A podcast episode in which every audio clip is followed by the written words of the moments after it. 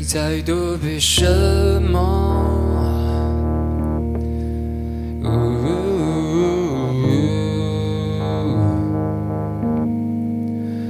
你在挽留什么？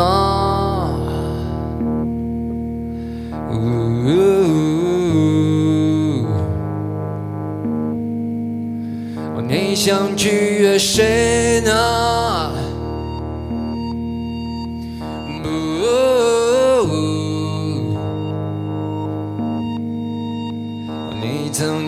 下跪，这冷漠的世界我将你善待？Hello，大家好，欢迎收听播客，先别激动，我是白羊，我是饼干。这一期的播客呢，主要是因为我在半夜睡不着，看了一本书，这个书里面写有一段话，我觉得非常好，然后分享给了饼干，然后饼干吧看到了之后写了非常大的一个回信。非常长，然后我们两个觉得这是一个可以聊的东西，正好想一起讨论一下子。我先说一下子这段话吧，我直接就读一下子原文。呃，这段话引自一本书，叫做《朝圣》。引号，当我们拒绝梦想，寻得了平和。引号完毕。过了一会儿，他又说：引号，会拥有短暂的安宁，但死去的梦想会在心中腐烂，并扰乱整个生活。我们变得残忍起来。起初是对身边的人，后来是对自己。疾病和精神问题开始出现，我们始终想躲过战斗中的沮丧与挫败，但到头来，这恰恰是怯懦唯一的遗产。然后，在某个阳光明媚的日子里，那死去和腐烂的梦想会使空气变得令人窒息。我们开始渴望死亡，渴望它把我们从所谓十拿九稳、从工作及星期日午后的可怕的平和中解。救出来，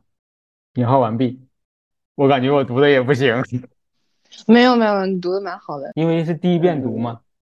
其实没关系，真的没关系。而且我我突然意识到，就是说这个东西读出来，跟你直接看到文字，真的不是一种感觉。嗯，对的。嗯，看文字会比较有力量一些。其实是这样的，就是我我对这段话的理解是。我我为什么觉得他戳到我，是因为我自己曾经有过这样的挣扎，并且我可能现在还在这样的挣扎当中。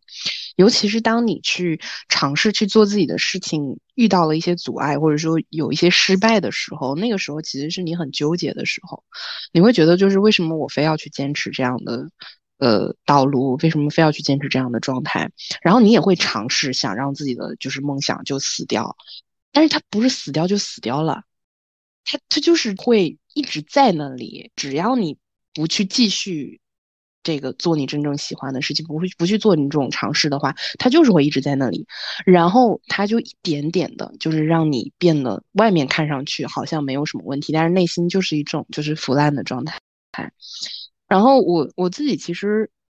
他说我们会变得残忍起来，起初是对身边的人，后来是对自己。我对这句话的理解是，就是当你。活着没有这个意义，没有这个价值感了之后，你其实人是会变一种就是很负面的那种情绪的。然后你在那个负面的情绪，然后你又是一个压抑的状态，你在那个负面情绪里面待久了，你必然会就是对身边的人、对自己都会有一个就是很负面的那样的一个状态。然后，并且他最后说，就是在某个阳光明媚的日子里，看上去好像就是跟其他的一天都没有什么不同的时候，就是你可能就终于受不了了。然后你就会开始渴望死亡，渴望他把你从这种就是每一天都过得一样，但是根本就不是你想要的这种状态里面，就是你你就是渴望结束，你就是你就觉得我跟死了没什么区别了，我这样就是算活着嘛？就是那种感觉，就这个是我的真实感受，就是我在挣扎和纠结的时候，我觉得我是经历过他说的这个感受的。哦，我我听到你刚才又念了一下子，觉得这段话真的哪一字哪一个字都好。对，就是就是这种感觉，就是我觉得他每个字都说到我那个心坎里面去了，而且他某种程度上就是他承认了我的感受，就是我并不是在妄想，就这就是事实的真相。所以这也就是为什么不管我再怎么挣扎、纠结、焦虑，我最后都还是必须要回到我真正想走的这个路上，就是因为没办法。我不走这个路，我就觉得我就是可以，就是 也不能说可以去死了吧，但是就觉得自己没有在活着，就很真实的那种感受。就我其实想问你，我刚刚说的这种感受，你没有吗？我好像不是特别强，就这种感觉，因为我感觉我是从毕业以来，至少所做的就是一些事情，还算是喜欢不讨厌这样。虽然说我的未来的一个大的计划和我现在做的事情其实关系不大，但至少是不是这种就是为了呃一个所谓的十拿九稳这样的一个工作吧。那你的感受没那么强烈，我能理解。但是你现在呢？我现在其实也还好，因为毕竟做的事情不讨厌，然后只不过和我的大目标是没什么关系的。我觉得可能我不知道是不是我这个人比较极端，就是我好像必须要很强烈的感受到我在活着。我怎么样才能很强烈的感受到我在活着呢？就是必须是我做的事儿，然后包括说我建立的各种各样的亲密关系，就是我的生活和我的工作，我都必须要有足够的那种热情和动力投入进去，全身心的投入。就我很追求这个东西，所以可能我因为这个原因，可能我的感受会更强烈一些。然后另外一个原因就是像你说的，可能因为我。呃，我觉得我开窍比较晚，就是我之前一直都没有去很认真的想，就是我到底想要做什么，到底就是觉得做什么事情是有对我来说是有意义的。然后，所以这就导致我在没有开窍之前，我真的是完完全全的在跟着，就是你可以说跟着这个主流价值观去，就是随意的漂泊的那种感觉，没有什么太多自己的想法。虽然看上去确实是好像还挺不错的，好像挺正确的，但是其实我自己心里面会压抑很多东西，就是那个感受会告诉我，这根本就不是我想要的。然后就差别比较大，所以就这两方面的原因吧，会让我觉得我的感受很强烈。那我追问你一下吧，就是嗯，你是怎么感觉到自己开窍了的？我就是觉得我这样活着跟死了没什么区别。真的，我就是最纠结的那两年，我记得大概是就是疫情开始之后的那两年吧，那个是就是表现最明显的那两年。我当时就是崩溃到什么程度？当然表面上看不出来啊，就是一个正常人。崩溃到我每天早上坐地铁通勤的时候，我在地铁上都会很痛苦。我就每天坐地铁上班下班，我都在问自己，我在干嘛？我为什么要做这些？我为什么要过现在这样的生活？就是那种感觉。然后那段时间，我就频繁的拉着各种各样的朋友就聊这个话题。然后当然有的朋友他可能跟我的这个阶段或者说节奏比较相近的，他能理解。但有的朋友不能理解的时候，就会问我说：“那你想要的到底是什么呢？”就或者说也会问我说：“那你为什么会有这种感觉？”因为他们觉得我生活没问题。那我就会跟他说：“我说我就是有一种很强烈的感觉，我觉得如果我再这样下去的话，不是为了我爸妈。”我根本没找不到活着的理由，我觉得我可以去死了。就是我我不明白，我活着难道是为了去，就是你说就是享受更好的物质生活，还是呃有什么东西是我就是非得去怎么样一下的吗？就顺着这条路没有，我发现了没有之后，我就很崩溃。就你想想，一个人他活着，他如果只是为了就是自己的爸妈不要太伤心，然后那样去活着，就这个理由实在是没有办法说服我，我就会觉得我自己是一个行尸走肉，就那种感觉。所以这是这是最最初的那个状态吧。然后后面可能就是会顺着这样的，因为你太痛苦了呀，你太纠结了，你就会想要把自己拯救出来，你想把自己从这个状态里面拽出来，那你肯定就会去想，我不想要这样的生活，那我想要什么？我觉得做什么事情是有意义的，至少能够告诉我自己，哦，我在尝试这个事儿，我还没白活着。我觉得这样活着是有意义、有价值的，那就顺着这个，就可能就走到今天这样的一个状态吧。那我记得我认识你的时候还没有疫情嘛，对吧？然后当时其实你还是没有意识到你自己对所谓梦想的一个追求，是不是？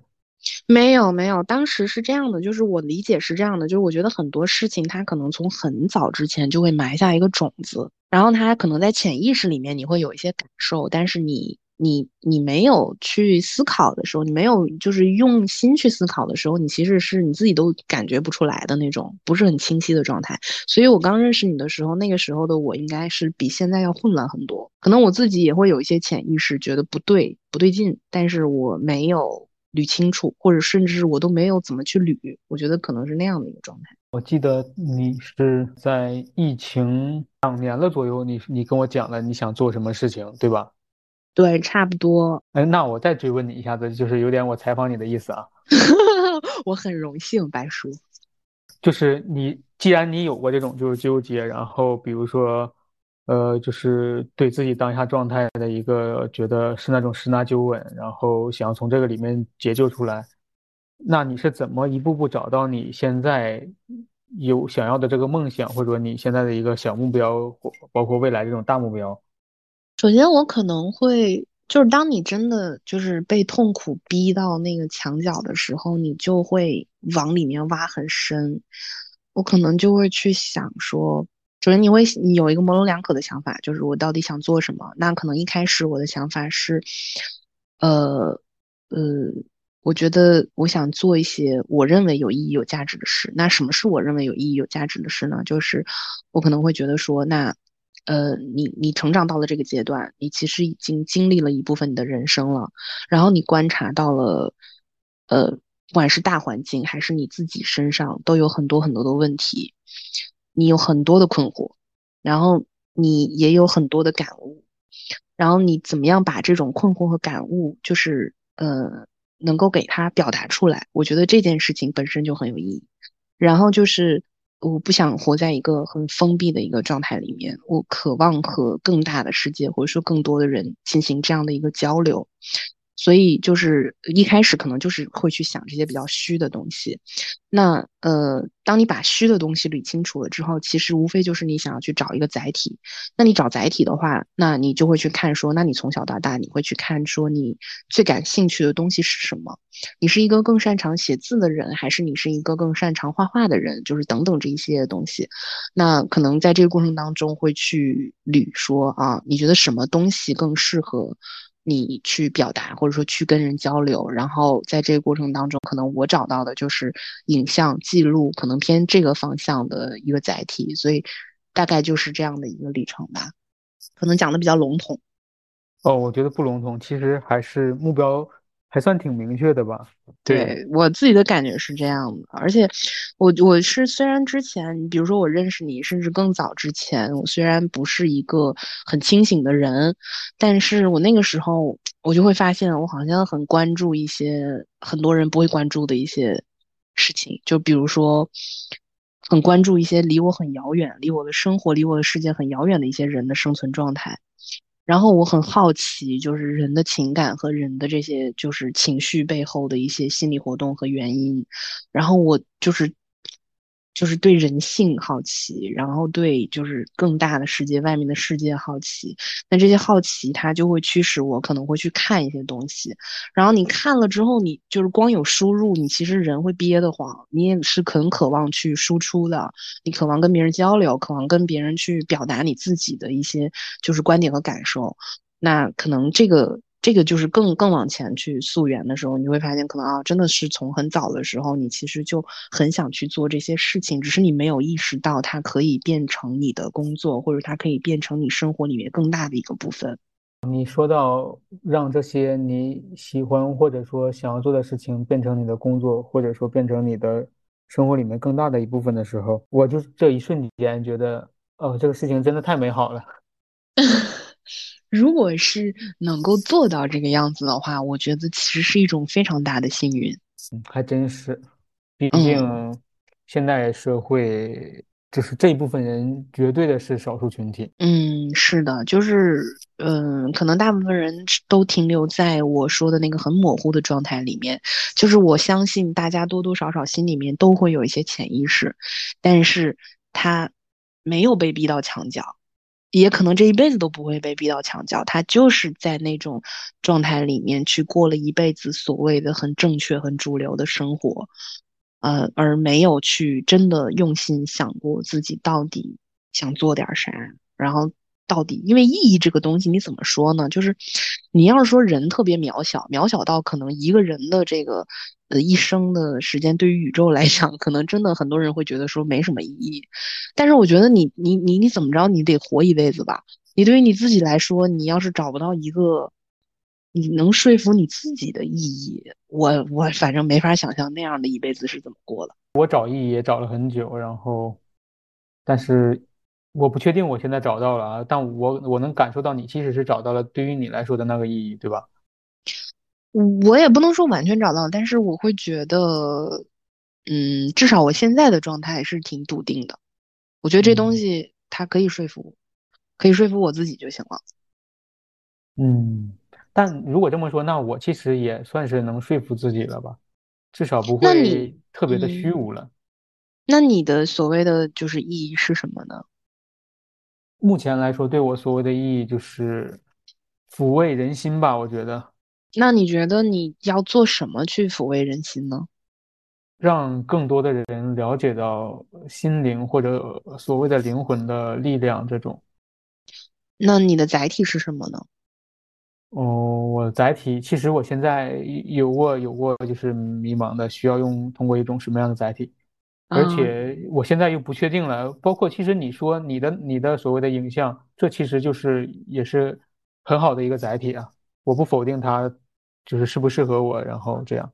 啊，那我觉得没关系。我觉得那你的阶段其实我觉得已经非常非常好了，就对你自己来说，因为我觉得载体它其实是它它是一个相对来说次要的东西。我觉得你那个内核找到了就已经很好了。对，最开始其实我是想要找到一种更难以回答的这个内核，但是真的发现它好难以回答，这种真的是永恒的问题，除非是我可能走上了一种类似于什么出家或者完全是修道这种生活才能找得到吧。但我觉得那对我来说其实是一种逃避也好吧，还是怎么也好，就是我觉得还是不适合我的。嗯，我有点没听懂。我说的所谓这个更大的问题，真的就比如说人人的存在这个问题，然后无论是从科学层面，还是也讲，就是还是从宗教层面，还是从比如说更灵性的层面来讲，人的存在这个问题，真的好难回答的。我觉得它对我来说，不是我等我找到它了之后，它才来对我来说是一个意义，而是我是发现我通过我在追寻或者说好奇这些事情的过程中，发现它对我有起到抚慰我自己心灵的一个作用。因为我经历过，就是我包括你肯定知道的，就是我母亲死亡这种事情，包括我家里面的一些事情，我觉得我对这一所有的都就是这类东西的探索的过程是让我觉得就是感受到了心灵的一个慰藉吧。然后我觉得这就是一种途径。那既然它能抚慰到我，它一定能抚慰到更多的人。哦，我明白了，哦，对，我才才明白你说的是啥。我觉得，嗯、我非常非常能够理解你，就是会去找到这个意义。我觉得就是怎么说呢，我我很佩服你们找到这样意义的人，就是那个东西其实是我觉得更终极的一个一个一个更大的一个意义吧。就如果你能从心灵或者是灵魂或者是意识这些东西的层面上去抚慰到人心的话，那个真的是非常伟大的一件事情。呃，但是我为什么不把那个东西作为我的意义？嗯，我我一直是很认同一个观点，就是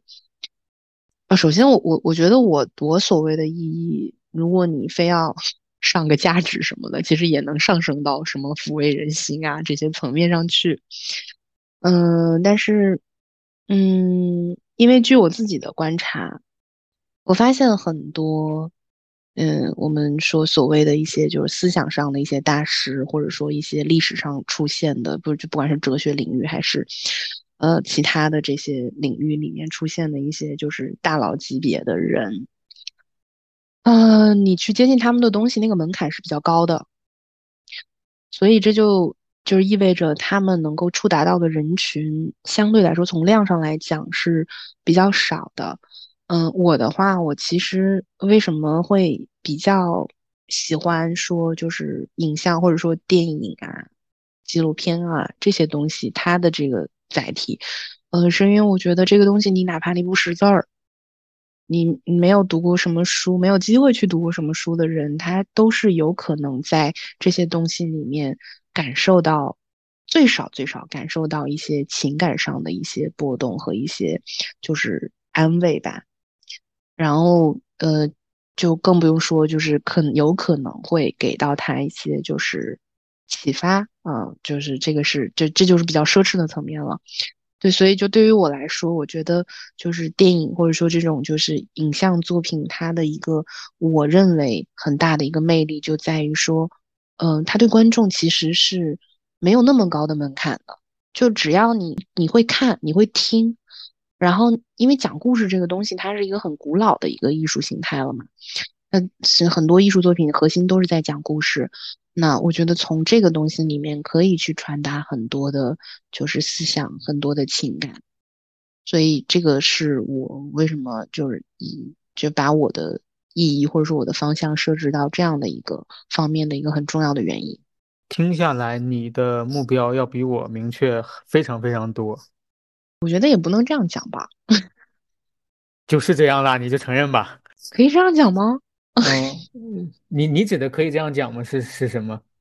不是，是这样的，就是我觉得你的目标，如果你已经很笃定的认为你这辈子要去做的事儿，就是它的目的就是抚慰人心，嗯啊，如果你已经很笃定这个的话，我觉得这已经是很清晰的一个目标了呀。你接下来要去做的，只不过是你要去找哦，你通过什么途径，通过什么样的一种方法或者说载体去把这个东西。传递出去，融合进去，我觉得那个就是工具层面或者说方法层面的事情了，执行层面的事情了。我觉得我们如果去讨论意义本身的话，它就是一个就是像像 slogan 一样的东西。你如果笃定这个的话，我觉得这个已经是很大的一个，这是最关键的一步了。哦，如果你这么说的话，那确实是因为这个问题，我真的想了还蛮久的。没有，你这已经很清晰了。就如果你很坚定的话，我觉得已经很清晰了。嗯，坚不坚定我不确定，但至少是我就是这几年来越来越发现的，它会更适合我，嗯，然后更能够来激励我来做这些事情吧。对，嗯，我觉得其实本质上就是想要帮助别人，想给予，想安抚，想去不也不也不用说这些这么多乱七八糟词儿，我觉得就是想帮助，想看看。对，想看看我这个人能给出点什么，我能给啥我就给点啥。我觉得你用大白话说就是这个。嗯，还真是这样吧。因为比如说你嘛，咱们两个都会从别人那边拿过来一些东西，拿到了呢，可能就会想着要要给出去，这样是吧？嗯，我为什么前面强调说，我觉得我再以之前的状态活下去，我就觉得我可以去死了。就是因为我突然发现，我前二十年一直在往里拿，就是拿到我觉得我真的已经把我想要去体验的，不管是爱，不管是精神层面的那种快乐，还是物质层面上的满足，我觉得对于我来说，我真的已经够了。然后，其实真的就是之前不是，就其实很多人都会说一句话嘛。但你真的体会到，你就会觉得这句话真不是一句假话，不是一句鸡汤。就说失比得快乐，所以我就觉得说我不行，我我一定要找一个方式，就是给点什么出去。那我觉得你前面说抚慰人心这个东西，我觉得就是有一种给我一种什么感觉，就是你你你帮人帮到底嘛。我我怎么样才能最大限度的，就是最根本的帮到一个人？我就是在他的心灵层面上，能够给他一些正向的一些东西，不管是引导也好、启发也好，或者只是仅仅的安慰和共鸣也好，就这个东西，我觉得是人最根本的、最需要的东西，就是比你给他一块钱、两块钱，比你给他一顿饭吃，比这个东西、比这些东西都要更根本、更直接一些。在我看来啊，我非常同意你说的这一段，就是比给这种一顿饭、一顿什么更直接这种。呃，我现在就突然想起来了，我就我我这个时候突然想到的是贾樟柯，嗯，我记得我看他的电影的时候是我上大学的时候，而且第一个看的应该是他拍的《天注定》，你应该也看过对吧？嗯，看过。嗯，就是我通过看他的电影之后，开始对整个社会，我觉得吧，算是我一个反思的萌芽。嗯，就是《天注定》里面那几段，然后为什么会有这么多现象？我不知道你有没有这个感觉。贾樟柯其实某种程度上也算是我的一个就是启蒙的这样的一个导演。我也是，我我以前是看不进去他的东西的。我小的时候，因为他很早的时候就开始拍一些很有名的片子，那个时候好像看他片子没有任何感觉，甚至看不进去。我觉得离我太遥远了，我没有办法理解，没有办法入戏。但是就是从我挣扎的这几年，我开始频繁的看贾樟柯的电影，然后包括说去买他的书去看。呃，嗯，因为我自己的话，我可能就是对我来说，我我我没有把电影当成一个什么多么高深的一个艺术形态。我觉得他在我看来，就是所以这个可能也是为什么我更欣赏的导演就是像贾樟柯这样的导演，他就是没有说去追求说多么精致的那种呃画面，多么高级的那种美术。我觉得他他反而他的高级体现在他就是用最简单、看上去最简单、最朴素的方式去把这个镜头对向那些可能大家真的会忽略的那些，但是又不应该忽略的那些人群和他们的生活和生存状态。我觉得这个东西很触动我，然后我去看他书的时候，就频繁的被他书里面的一些话打动。你就会发现，他从很早的时候就是一个，就是很擅长，然后也很热衷于去观察社会、观察人。然后他其实在我看来就很像一个，就是有新闻理想的那种，就是记者型的那种电那种电影导演。嗯，然后他其中说了一句话，就是他其实。也很担心，也肯定有过很多挣扎和纠结，觉得自己要不要坚持下去。但是他就说了一句话，他说：“但是每当我看到大街上就是如织的那个人潮，人山人海，看到每张脸的时候，我就会让我想到我当初拍电影的那个初衷。我我觉得这个其实本质上大家都在做一件事情，就是他也是在用电影这种方式在抚慰人心。”然后他不仅是去抚慰他拍摄的那些对象，他更是在呼吁，就是其他人，就是我们不要去忽略别人，也不要去忽略自己的内心，自己的就是精神世界。我觉得他一直在做这件事情。通过你前面这一段表达，我甚至觉得，就是他强调的不要去忽略别人，然后这种我其实觉得他真的是一种大爱。可能我又又又提到了“爱”这个词。没问题，真真的是这样的。我觉得他至少他能拍出来这种电影，我就认为他是一个拥有这种大爱的一个导演吧。所以说他就是很得我们的嗯喜欢嘛。对，是的。嗯，我觉得你提到这个词儿非常非常的精准，我没觉得有啥问题。是啊，因为你想想看，就其实像贾樟柯这样的。创作者这样的导演，他如果不是背后有一个那种大爱在支撑，根本不会去做这些事情，他也不会坚持这么多年。哦，一说到爱这个，就是那天你，我我不是发了一个东什么东西给你，然后你把这个布里格手机的一个笔记又发给了我，你里面就提到这种一个人散发着爱，这种这种无私的爱。能够吸引到更多的人，然后它是一种源源不断，不需要从别的地方来索取爱，就能够把自己的爱散发给更多的人、更多的事物。这种，这是一种真正的大爱，就是我，这是我追求的状态。嗯，这也是我认为所有人都应该追求的状态，就是其实就是一种无我的状态了嘛。嗯，还真是有点这个意思。包括其实。基督教里面不就是在强调爱邻人如爱己嘛？其实是类似的，对吧？嗯，所有的宗教、所有的哲学、心理学其实都会去强调这一点的，因为它很根本。嗯，然后我那天就跟你说嘛，我说，其实你你你像我们把这个东西说的好像挺玄乎的，就是，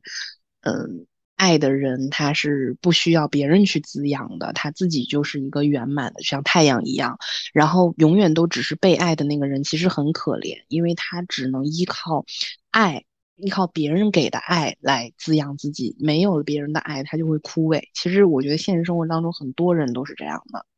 然后包括其实包括我自己也也也是的，因为就是我也是还停留在一个还会再向外求的这样的一个阶段。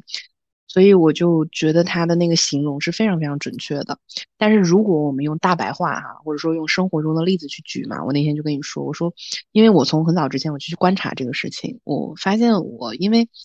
我属于是被惯大的孩子嘛，惯大的孩子其实是没有多少爱的能力的，他永远都是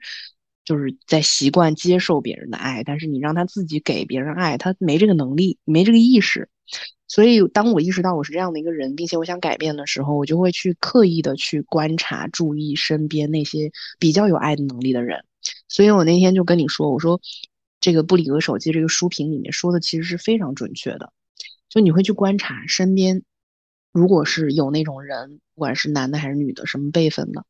如果他身边总是有各种各样的朋友，都喜欢围着他，就是以他为中心的那种，而且不管多少人走，总总会再有多少人过来，然后大家都觉得就是跟他交往、跟他做朋友、跟他在一起是很快乐的，那这个人他一定是相对来说比较无私、比较会给予爱的这样的一个人。我自己就观察我身边，一个是我妈是这样的人。然后还有一个就是我朋友当中，就有一个，只有这一个让我很明显的感觉到是这样的人的。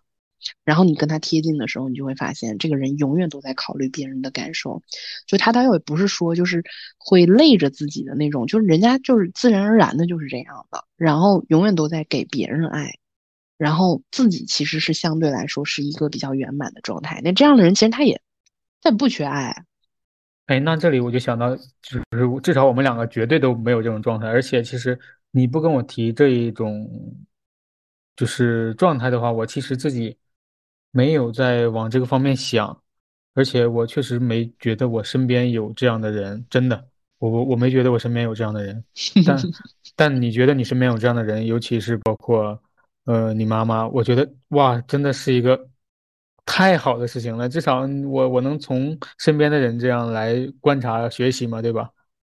对，就是很幸运，所以我之前总说，我说我觉得自己是一个被神仙包围的小孩儿，就是因为这样的人在我眼里，他其实某种程度上已经是个神了，因为他身上人性的东西慢慢的被就是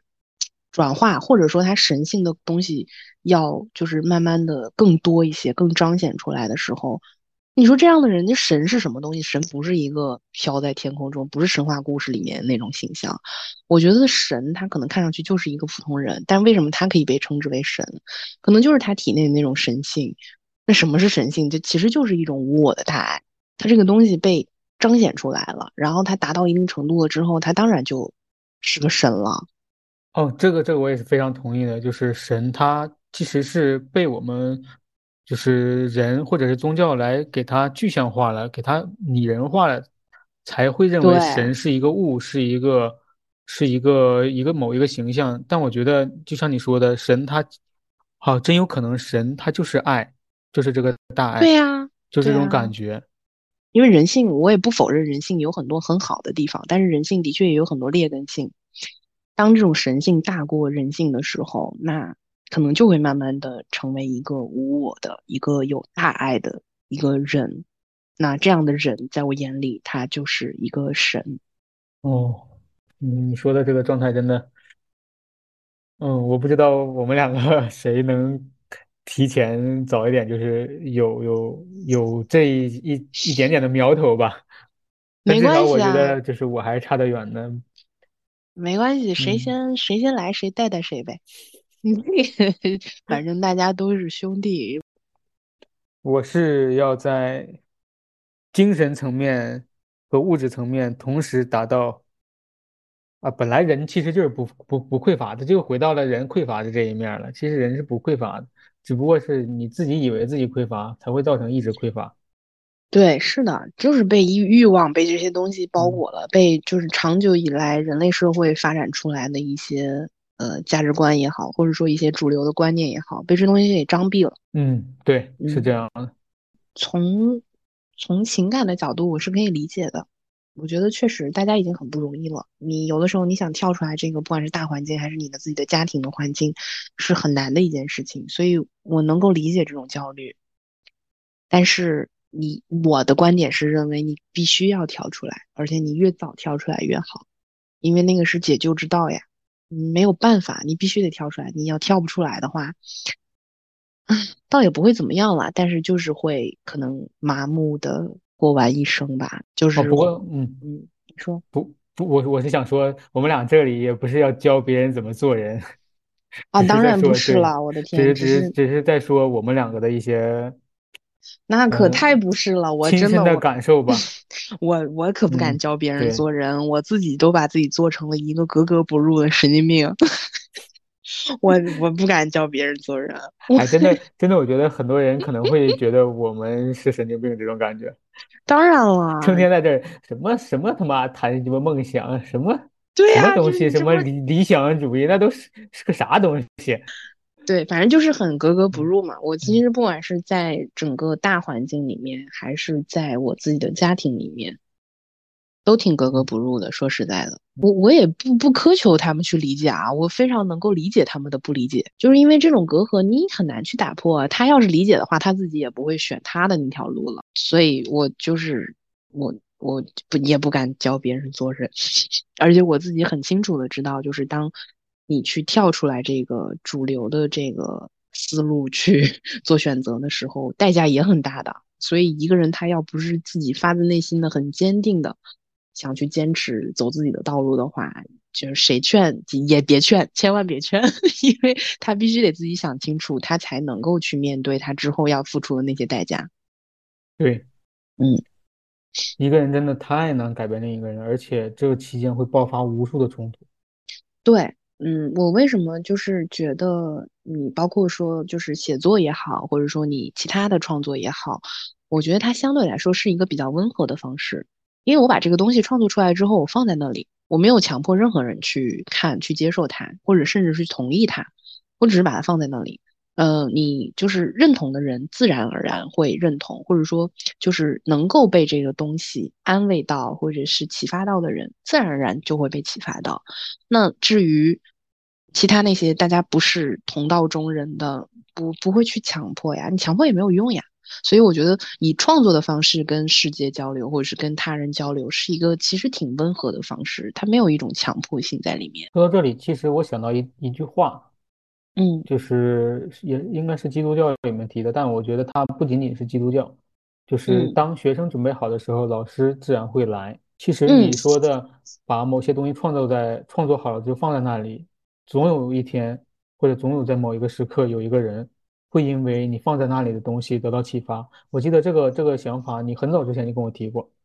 对，而且只要有我们说就是绝对一点，只要哪怕只有一个人在一个瞬间被这个东西安慰到、启发到，我就觉得这事儿太值了。嗯，还真是。嗯，这个时候就无论是创作者还也好，还是这个来从这份创作里得到他自己。想要得到的某一部分的这个人也好，这两个人他其实都是，嗯，至少我我我能感受得到都是非常开心的那一种状态。对，都某种程度上获得了一种价值或者说一种意义。就是你只要有这样的一个瞬间，那你这个通道其实就在那一瞬间打通了。你至少创作者和那一瞬间被感动的那个人之间，已经在这个程度上达到了某种程度上的这种连接。我觉得这个是很，这个就已经很有意义了。嗯，是的，是的，所以咱俩这聊下来又聊聊到了创作，是吧？嗯，就是嗯嗯，本质上，我觉得你能躲开创作吗？虽然你现在的载体没有定下来，我觉得躲不开呀，这些事情它就是创作，对啊，所以说其实创作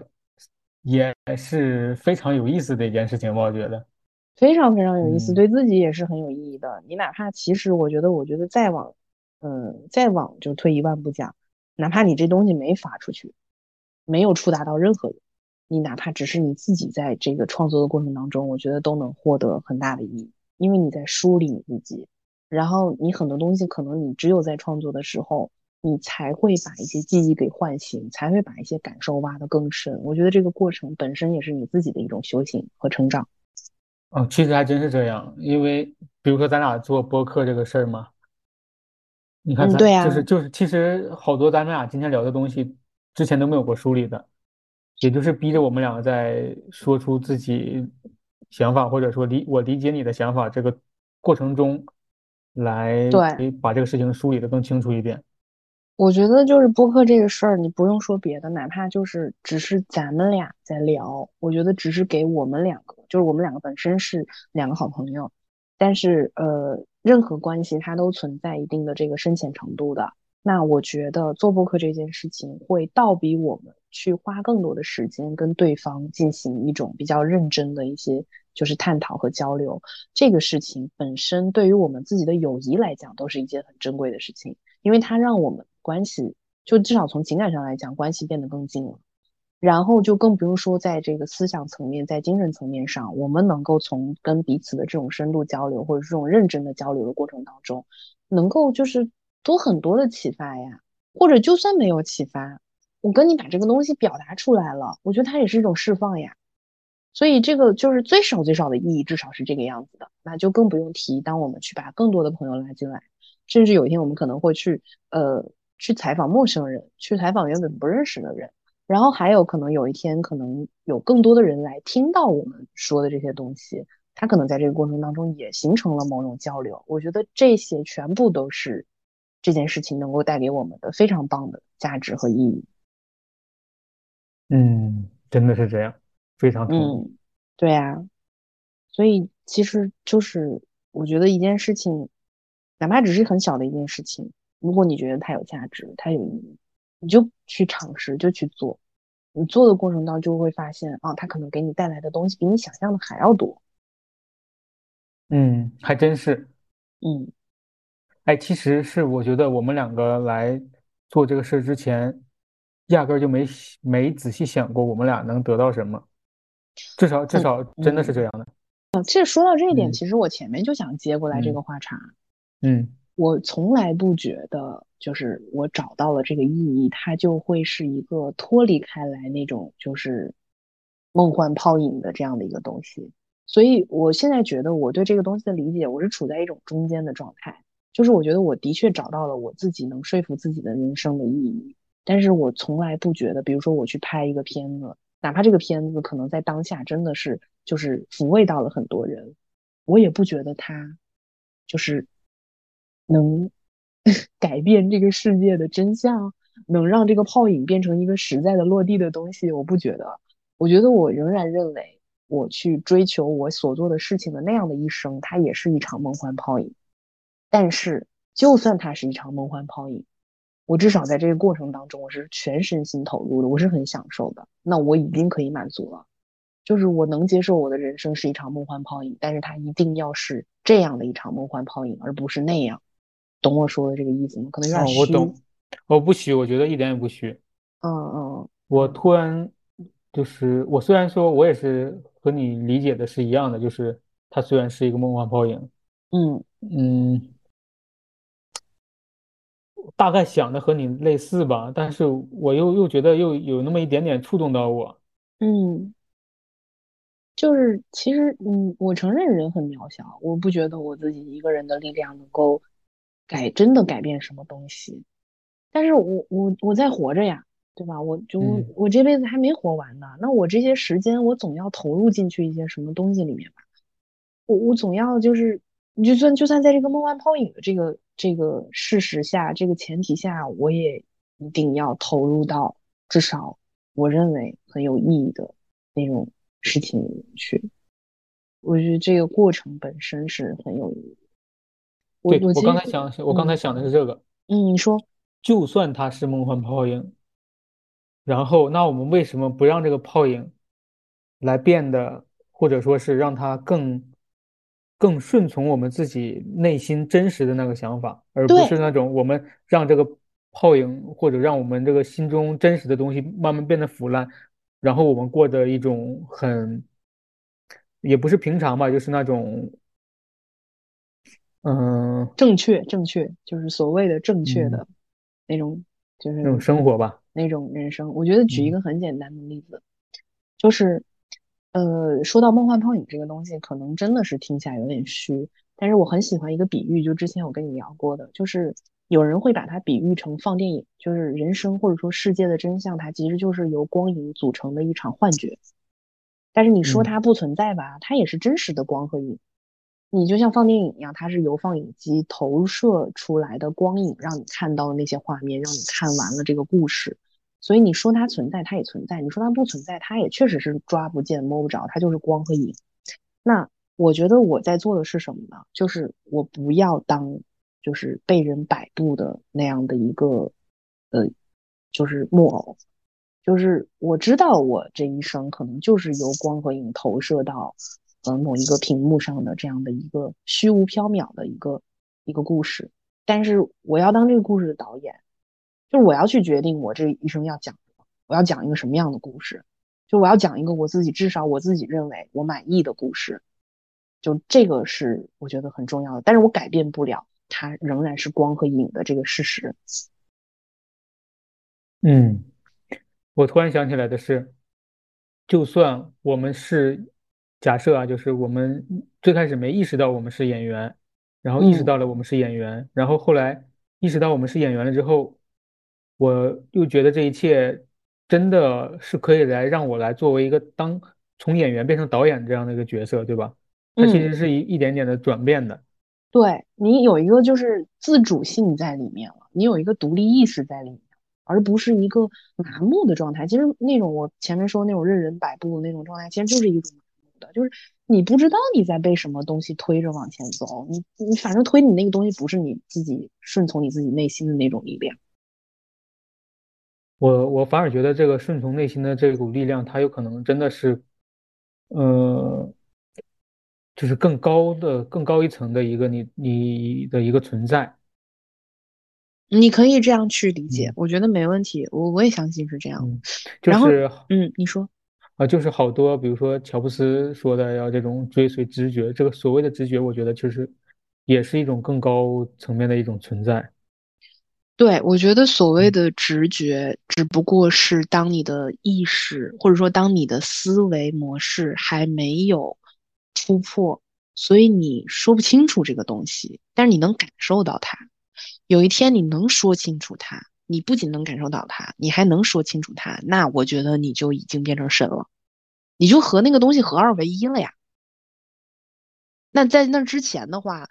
既然我们没有办法完完全全的说清楚它是个什么东西，我也没有完完全全的和它合二为一，但是只要我能感受到它，我就顺着它走就好了。嗯，对，真是这样。对。然后我们刚才说到了这个话题，我突然又想到，我前两天看到，好像是一个大 V 吧，他发了一个微博啊，我觉得那个也是让我印象很深。他说，人一定要能想象到西西弗斯的快乐，因为向着高处挣扎本身就足以填满一个人的心灵。就他让我完全从另外一个视角去看，就是这个神话故事了。我我某种程度上是认同他里面说的这样的一个观点的，就是就算你知道。你做的这些事儿，可能最后没有一个你想要的那个结果，那你还要不要去做？哦，确实还是要要做的。对，就是真的，你必须要接受，说真的有可能，就是就就就包括说你的你的理想，或者说你想做的这个事情，它的这个呃目标，它越根本越宏大，越触达到事情的真相，其实你就越难去达到那样的一个结果。但是你知道了这样的事实之后，你你就不做了吗？你不做的话，呃，那就像我们前面说的，那你就是要让你的那个想法、你的那个梦想在你的心中腐烂，然后它腐烂，它还不是会那种烟消云散，它会一直待在那儿，然后日积月累，直到那种感受就把你逼疯，你觉得你活着没有任何意义。哦，就是这段话其实触动我的还有一个地方，就是我在想，那我们的父辈里面会不会他们？给我们表现出来的那些他们糟糕的那那那么多的面相，会不会也是因为这种原因？当然了，我我我觉得啊，就是妈呀，我这个当然了说的是不是有点太武断了？嗯，反正给我的感觉就 是至少百分之八十是这种可能性。我觉得是的，就是你也能理解，说实在的，真的能理解，因为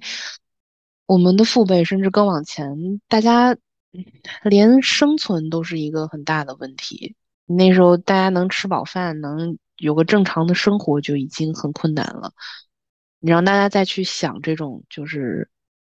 活着的意义，他首先他都可能活不下去了。然后你大家去想活着的意义，那个是很奢侈的一件事情。呃，但是我现在越来越觉得这个东西，它好像也不完全跟。历史背景或者说跟大环境有那么大的关系，我本质上认为它，嗯，啊，也不能这样说，确实也还是有很大的关系。嗯，但我倒是觉得它，嗯，我我是觉得他不会完全无关，他不可能完全无关，而且他是强相关的。但是我就是想抛出来一个问题，你觉得今天的年轻人，大多数其实要比之前跟之前的父辈相比，他其实从小至少从物质层面上来说没有那么匮乏了，他不不需要就是像父辈一样那么大批量的那么大量的人会去每天都在思考生存的问题。好，就在这样的一个背景下，嗯，你感觉现在的年轻人有在意识层面上比父辈更走近一步吗？更往前跨吗？那我还真就想说一个，可能我不知道是我接触的年轻人太少，还是怎么，没关系，你说。真真的不多，这一点还真的有一点让我失，就是失落吧。对，嗯，那如果是这样的话，那我觉得就要思考一个问题了，就是就算满足了生存的问题，嗯，是不是人还是很难，就是觉醒？因为你你说你接触的年轻人，那我接触到的，嗯，比方说就是零零后吧，嗯，我感受到的其实也是，就是。我接触到的零零后里面，大多数给我的状态仍然是一个麻木的状态。呃，甚至我觉得他们那种麻木，某种程度上要比父辈更绝望。我能理解他们为什么这种更绝望，肯定是当下社会带来，对，肯定是当下社会带来的吗？我也能理解，完全能理解。但是你确实会很失落。但我我确定，我我感觉又有个比较奇怪的现象，就是。我反而会发现，我认识的人里面，不管是年轻人还是，就咱们俩所谓的年轻人，可能就是零零后，比我们年轻。对对对，咱们俩，咱们俩也还年轻，好不好？嗯，你说，就是大家真的是更多的在关注心灵的力量这回事情了。包括我刷微博的时候，我我微博里面我关注的好多人，也时不时的会提到这些东西。这一点对我来说是一个。还蛮开心的事儿吧，就是至少大家，呃，比如说他，我看到他发类似的东西之后，我可我可能会上去愿意跟他聊一聊，就是讨论讨论这样。嗯，我觉得是这样的，我觉得这个东西得分开来看。嗯，他关注这个东西和他是不是找到我我们探讨当中的那种真正的。正向的途径是两件事儿。哦，对，那倒是的。对他为什么会这么关注这个东西？我觉得是因为现代的人他的心理问题要更严重了，他更严重，他就会倒逼他去找这个解决方案。嗯，但是确实，如果从这个层面上来讲的话，好像确实也没有那么麻木哈。至少他们在寻找啊。对呀。嗯，但是你确定这不是信息茧房的问题吗？我可没觉得有那么多，我没觉得有那么多人在寻找。我指的那么多，可能不是达到一个某个量，我可能就是某人间在某一个地方发现一个这个人，然后可能给我的错觉就是啊，原来我身边还是有好多这样的人的。但是你要知道，虽然我不认识他们这样。嗯，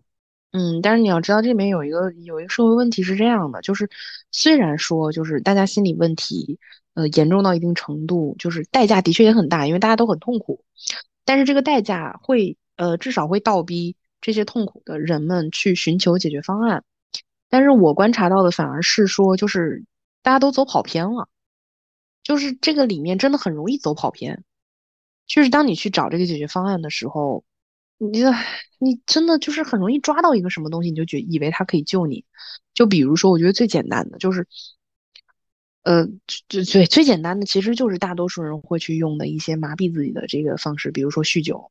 啊，比如说就是在这种就是名利场上寻求一些这种通过就是呃原始的这种欲望的满足，然后来。暂时麻痹自己，或者说暂时去缓解自己的那种就是压抑的状态。首先，我觉得很多人，很大一部分的人会在这样的一种解决方案当中度过一生。这个我还真不确定他有没有代际差异，因为我觉得从很父辈的时候就是在用这个解决方案，然后到今天为止，我观察到的很多就是年轻一代的人也仍然在用这个解决方案。